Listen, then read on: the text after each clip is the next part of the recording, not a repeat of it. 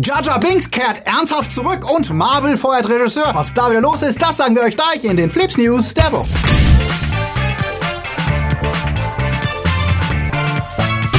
Die Themen der Woche. Mörderische Mutanten. Netflix teast Geheimnis. Oscar ohne Hype. Jokers Freundin randaliert. Star Trek feuert Kirk und Co. Sabrina singt und PS5 verspricht ungeahnte neue Features. Flips wird im Januar unterstützt von unseren Flips Guardians. Swafnirson, Sfrasot, Daniel Brück, Toni Barth, Sterntor 1, Serbi, Nanoska, Heimlicher Punkt Official, Dark System, Alter I und Wir, Silko Pillasch, Luca Kamens, Akoya, Anja Scholz, Daniel Schuh, JFK Faker, der Twarslöper und T-Unit CB. Ein großer Dank geht auch an unsere Flips Junior Guardians. Vielen Dank für euren Support. Wenn dir unsere News gefallen, drück auf den Abo-Knopf und für News unter der Woche folg uns auf Twitter, Facebook und Instagram. Joker hat Warner den größten Erfolg 2019 geliefert. Dieses Jahr kommt seine Freundin in die Kinos. Harley Quinn. Bird of Prey kam diese Woche mit einem neuen Trailer und der bemüht sich sichtlich auch uneingeweihte Zuschauer abzuholen, erklärte doch ziemlich genau, was wir erwarten können. Harley hat sich vom Joker getrennt und muss nicht nur Trennungsdepri, sondern auch diverse Bösewichter bekämpfen, die ihr das Leben schwer machen. Allen voran Ewan McGregor als Black Mask und da sie das nicht alleine hinbekommt, holt sie sich Verstärkung dazu. Die Birds of Prey. Der Trailer ist stimmungsvoll zur Musik vom Björk geschnitten und verspricht ironische All-Female-Action im quietschigen Comic-Look. Keine Charakterstudie wie Joker, aber auch kein Familien-Fun-Abenteuer wie Shazam. So könnte der Film tatsächlich sein eigenes Publikum finden und als gute Vorspeise zu James Gunn's Suicide Squad Reboot passen. Habt ihr Lust bekommen? Sagt es uns. Nur noch wenige Tage, dann startet mit Picard eine neue Star Trek-Serie, die den durch Discovery ramponierten Ruf hoffentlich aufpolieren kann. Im Kino ist es jetzt aber schon seit Jahren ruhig um Star Trek, was wohl hauptsächlich mit dem finanziellen Misserfolg von Teil 3 zu tun haben dürfte. Mehrere Anläufe von Paramount, das Geld für einen neuen Film aufzutreiben, sind gescheitert, was wohl auch daran lag, dass die Investoren wenig Zutrauen in die Calvin-Timeline hatten, die im Grunde nur aufgrund der komplizierten Rechtelage zwischen CBS und Paramount entstanden war, nachdem Paramount die Rechte an den Filmen, CBS aber die Rechte an den Serien behielt. Das führte zum rebooteten Calvin-Universum unter Führung von J.J. Abrams Bad Robot Production, das sich aber deutlich von der bisherigen Kontinuität und den Designs der Serien unterschied und deswegen bei den Altfans und Merchandise-Verkäufen eher enttäuschte. Das Problem könnte sich aber gelöst haben, nachdem CBS und Viacom sich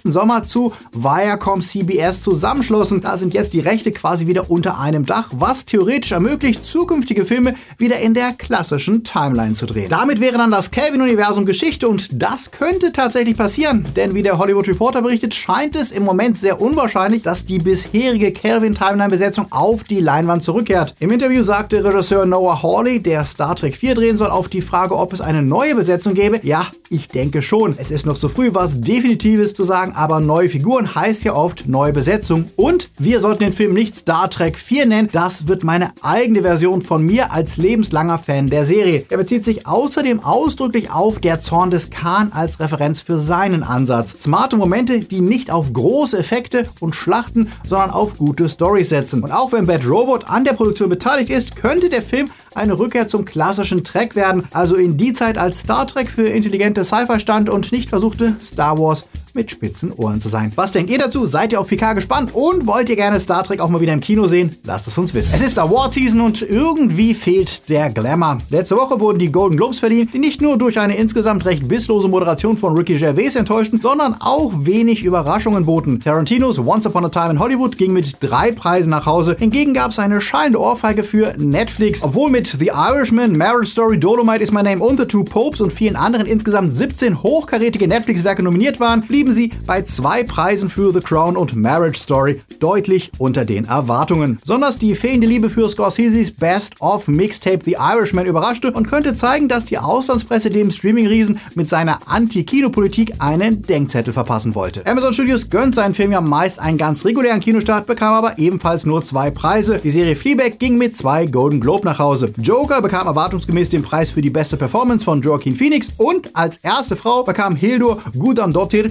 den Preis für den besten Score, ebenfalls für Joker. Viel Zeit ist dieses Jahr auch nicht, um das Award-Fieber zu durchleben, denn es geht Schlag auf Schlag auf Schlag. Freitag verlieren die US-Kritiker ihre Preise, dann stehen die SAG Awards an, die Preise der Schauspielergilde, die DAG Awards, der Regisseure, die der Cutter und so weiter. Und Anfang Februar ist diesmal auch schon Finale, denn am 10.2. werden die Gold-Dildos bereits rausgehauen, die Oscars, gute zwei Wochen früher als in den vergangenen Jahren. Zu vermuten steht, dass das eine ähnlich freudlose Veranstaltung wird wie im letzten Jahr, denn auch diesmal hat die Academy wohl niemand gefunden, der sich als Moderator auf die Bühne wagt. Zu groß scheint vielen das Risiko im Vorhinein oder nachträglich verrissen zu werden, denn in derart politisch gespaltenen Zeiten ist die Präsentation einer so hochkarätigen Veranstaltung ein Drahtseilakt. Entweder der Host ist zu brav, zu böse, zu altmodisch oder zu gewollt cool. Oscar-Moderatoren hatten es nicht leicht und deswegen werden wir wohl auch diesmal wieder nur Leute bekommen, die auf die Bühne kommen und Nominierungen vorlesen, Leute, die Preise abholen und am Ende bekommt dann der Film, der am wenigsten Ecken und Kanten hat, den Preis. Und natürlich wird Joaquin Phoenix mit dem Oscar nach Hause gehen für die beste Hauptrolle. Die Nominierungen werden übrigens morgen verkündet und ihr findet sie natürlich bei uns auf Insta, Twitter und Facebook. The New Mutants ist ja eines der letzten Überbleibsel von Fox eigenen Superheldenfilm. Eine Horrorversion der X-Men, deren Start schon viermal verschoben wurde, der aber im April 2020 jetzt endlich ins Kino kommen soll. Nach einer turbulenten Produktionsgeschichte und es hieß ja, die Hälfte des Films müsse in Nachdrehs nochmal gedreht werden und Disney sei nicht begeistert vom Film gewesen nach der Fox-Übernahme. Die Nachdrehs hat man sich dann aber gespart und es scheint, wenn wir dem neuesten Trailer glauben dürfen, die Horroraspekte des Films wurden nicht eingedampft, sondern bestärkt. Regisseur George Boone, der zuvor Das Schicksal ist ein mieser Verräter gedreht hat, meinte, der Film würde seiner Vision entsprechen, was natürlich sein kann, aber vielleicht wollte Disney ihn auch nur als letztes Überbleibsel der Fox X-Men entsorgen, ohne noch viel Geld reinzustecken. Ich hoffe dennoch auf gruselige Mutanten und einen Erfolg für den Film nach der Enttäuschung von Dark Phoenix wäre ihnen zumindest das noch zu gönnen. Auch wenn sich Disney distanziert und klarstellt, zum MCU gehört die Verfilmung der gleichnamigen Marvel Comics nicht. Phase 4 ist noch nicht mal angelaufen, da knirscht es das erste Mal im Gebälk von Marvels Kinosaga, die nach Endgame beweisen muss, dass sie immer noch Benzin im Tank hat oder Strom in der Batterie, wenn wir es umweltfreundlicher denken wollen. Black Widow hat bisher eher verhaltenen Wasserzeug. Über die Eternals wissen wir, abgesehen von der Besetzung, fast nichts. Und diese Woche musste auch die prominenteste Figur der Phase 4, der gute Doctor Strange, einen schweren Schlag einstecken. Scott Derrickson, der Regisseur des ersten Teils, verkündete auf Twitter, er und Marvel haben sich im beiderseitigen Einvernehmen entschlossen, getrennte Wege zu gehen. Der Grund sind mal wieder die berühmten kreativen Differenzen. Er bliebe allerdings als Executive Producer dabei und bedankte sich für die Zusammenarbeit. Autsch, das tut weh, denn nicht nur war Doctor Strange visuell einer der originellsten MCU-Filme, er unterschied sich auch mit dem weirden Dormammu-Finale wohltuend von den üblichen CGI-Schlachten, die Marvel sonst so produziert. Viele Fans, mich eingeschlossen, hatten sich darauf gefreut, dass Derrickson verkündete, Doctor Strange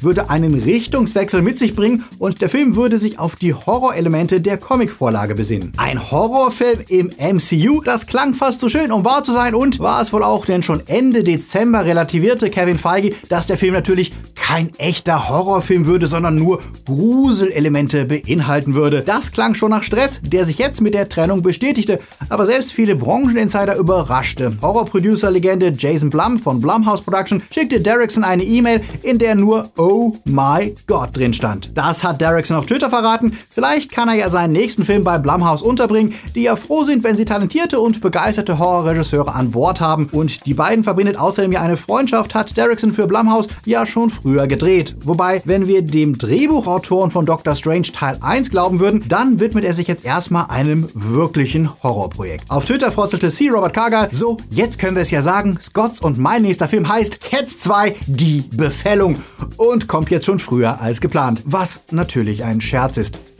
Hoffen wir mal. Im Nachhinein können wir aber auch hier Zoff hinter den Kulissen herauslesen, denn schon im Oktober zeigte sich die Fachpresse verwundert, dass Kargal für Teil 2 von Doctor Strange nicht als Drehbuchschreiber verpflichtet wurde und stattdessen die Newcomerin Jade Bartlett an Bord kam. Gut möglich, dass es das schon ein Versuch von Marvel war, dem angestrebten Horror-Tonfall, den Derrickson wollte, zu entschärfen. Mit Hinblick aufs MCU heißt das, nachdem mit den Disney-Serien die Verzahnung der Storylines noch enger geworden ist, bedeutet das wohl noch weniger kreative Freiheiten für die einzelnen Regisseure und noch weniger Experimente Experimente. Wir wissen ja, dass sowohl die WandaVision-Serie wie auch die Loki-Serie eng mit Doctor Strange 2 verwoben sein sollen, was bedeutet, dass Marvel eher Regisseure braucht, die der Firmenlinie folgen, als ihre eigenen Ideen auszuspielen. WandaVision startet ja schon im Herbst 2020 zusammen mit Falcon and the Winter Soldier, gefolgt von Loki im Frühjahr 2021. Da darf Doctor Strange 2 mit seinem Multiverse of Madness natürlich nicht querschießen. Mich macht das allerdings etwas traurig, denn ich hatte gehofft, Marvel würde nach Endgame die Chance nutzen, experimentierfreudiger zu zu werden und auch mal wieder seltsame Standalone-Filme zuzulassen, die dem Franchise neue Impulse geben könnten. Und Magie und Horror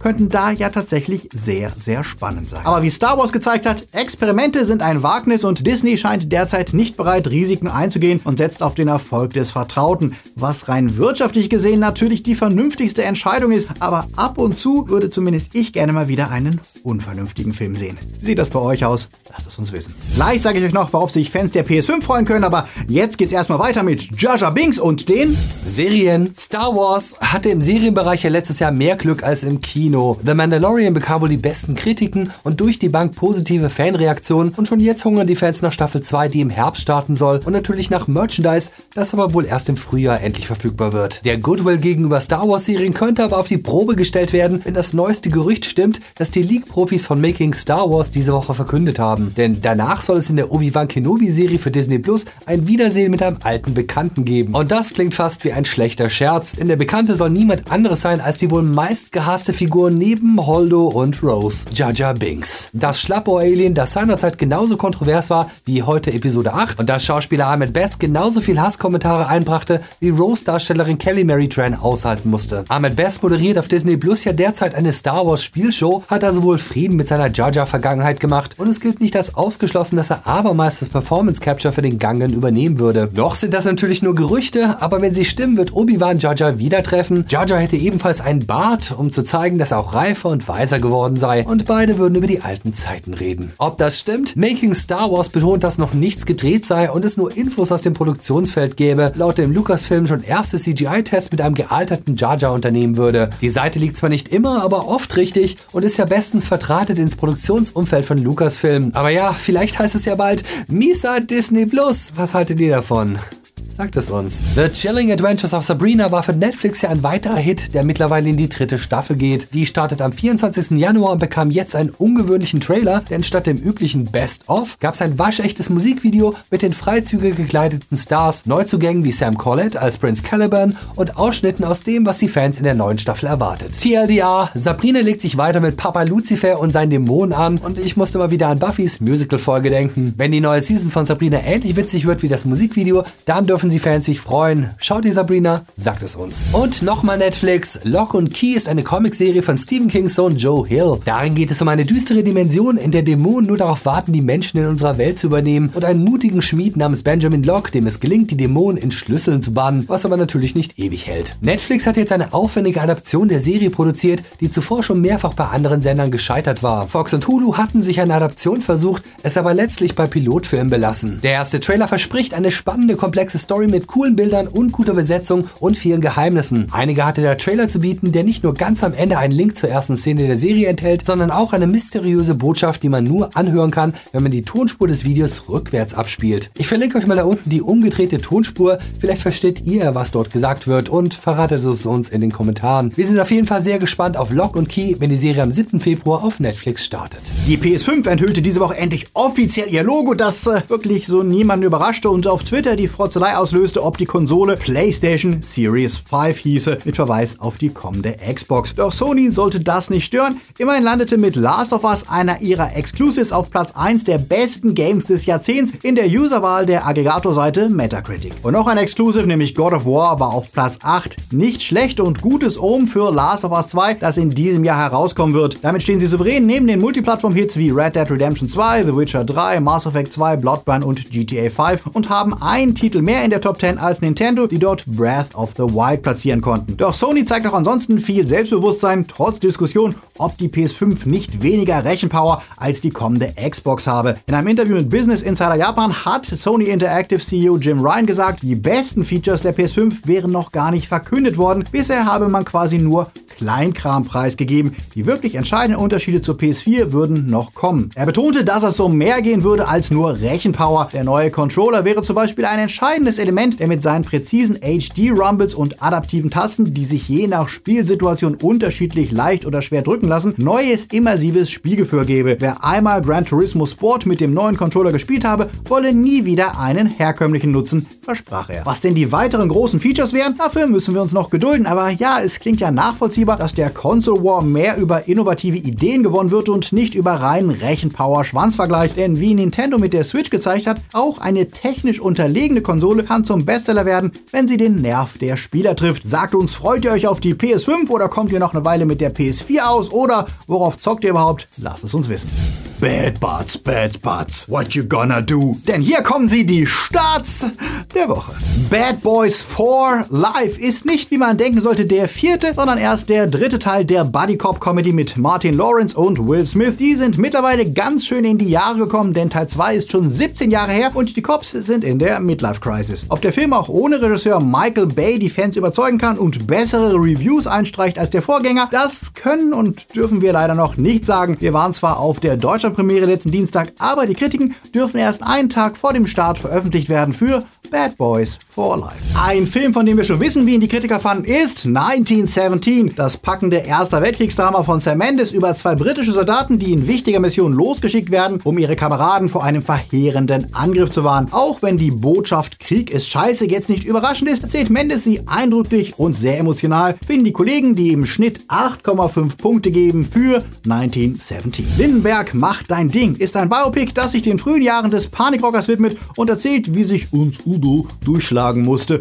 Von der Kindheit mit cholerischem Malocher-Papa bis zu ersten Hits wie Mädchen aus Ostberlin und Andrea Doria. Der Film von Hermine Hundgeburt ist teilweise recht holprig inszeniert und ihm fehlt der Drive, den beispielsweise Rocketman hat. Überzeugend ist aber in jedem Fall Jan Bülow, der den jungen Lindenberg spielt und auch Detlef Book als Musikproduzent macht das Ganze letztlich für Udo-Fans sehenswert. Von mir gibt's panisch coole 6 von 10 Punkten für Lindenberg. Macht dein Ding. Uns hat's die letzten Tage nochmal ziemlich ausgenockt, erkältungstechnisch, aber trotzdem geht's hier natürlich weiter. Und wie immer, wenn ihr keine News verpassen wollt, Instagram, Facebook und Twitter freuen sich auf eure Abos und auf Instagram antworten wir auch recht fix, wenn ihr mal Fragen habt oder einen Gruß loswerden wollt. Und für alle, die sich neulich beschwert haben über die Top 5 Star Wars 9 Hate-Sachen, gab's am Freitag das passende Gegenstück, die Dinge, die Fans an Teil 9 lieben. Klickt mal drauf und diskutiert mit. Ja, wir sind angekältet und der Januar ist grau und fies und die Einnahmen sind im Keller. Was heißt, wenn wir nicht gerade Placements haben, dann arbeiten YouTuber im Januar fast umsonst. Trotzdem machen wir keine Pause im Januar und wenn ihr mögt und uns supporten wollt, Abo mit Glocke, Videos teilen, Likes sind immer gerne gesehen. 2020 wird ja ein spannendes Jahr für uns, bei dem wir entscheiden müssen, ob wir auf Dauerflips weitermachen können. Deswegen brauchen wir neben Placements auch weiterhin Support per PayPal oder regelmäßige Unterstützung via Patreon. Wir hatten ja letzten Donnerstag wieder einen coolen Discord-Hangout mit unseren Patreon-Supportern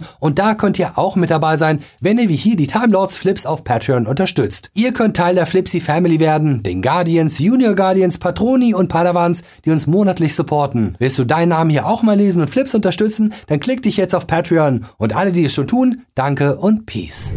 Wir kurieren uns jetzt nochmal etwas aus und ihr genießt noch den hoffentlich schönen Sonntag mit guten Filmen, Serien und Games. Wenn wir bis Mitte der Woche wieder fit sind, dann gibt's auch wieder einen Livestream. Bis dahin viel Spaß und läuft. ja.